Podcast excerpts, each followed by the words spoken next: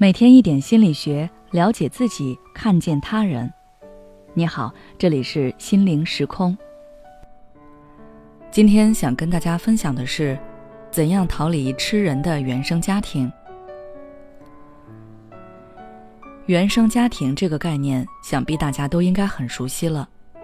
它和新生家庭是相对的概念，指的是儿女还未成婚，仍与父母生活在一起的家庭。原生家庭对一个人的影响到底有多大？我想，经历过这类创伤的人最有体会。当你一次次努力的想要得到父母的认可，却只换来冷漠的脸和批评的时候；当你的家庭里充斥着冰冷和暴力，每个人都痛苦、焦虑，彼此折磨着的时候，你的内心不可能不被影响。更何况在这样的环境下生活数十年，原生家庭对于很多人来说就像是一个挥之不去的阴影。他们自卑、焦虑、抑郁，无力的看着自己的身心一点一点被吞噬。那原生家庭的影响对于人生道路的走向是决定性的吗？这个答案又是否定的。心理学家阿德勒对原生家庭提出了目的论的观点。他说，过去任何经历的本身都不是一个人成功或者失败的原因，决定我们自身的不是过去的经历，而是我们自己赋予这些经历的意义。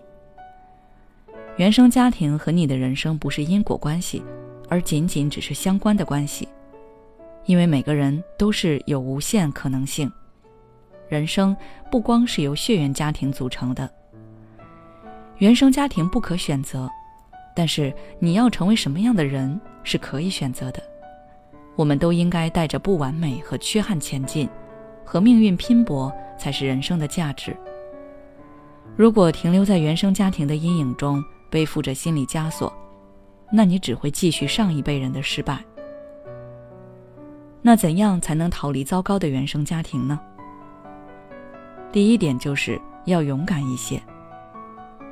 无论你正经受着什么样的痛苦与煎熬，你都要知道，你的生活是你的，你可以选择和他们保持距离，和原生家庭切断，也可以去选择慢慢治愈自己，构造新型的亲子关系。这一切的一切，你都可以去选择。一个家庭，不单只是由血缘来构成，更关键的是爱和陪伴。有爱的血缘关系才是坚固的，没有爱的血缘关系只是一个脆弱的枷锁。而只要你有勇气，你完全有能力摆脱这个血缘的枷锁，去按照你自己的心意来生活。第二点就是让自己变得更加强大和优秀。如果你一方面想要去逃离原生家庭，一方面却又不得不依赖他们，那根本原因就是你的经济不够独立。或者是你的内心不够强大，所以哪怕那是有毒的原生家庭，你还是渴望或者是不得已和他们相处。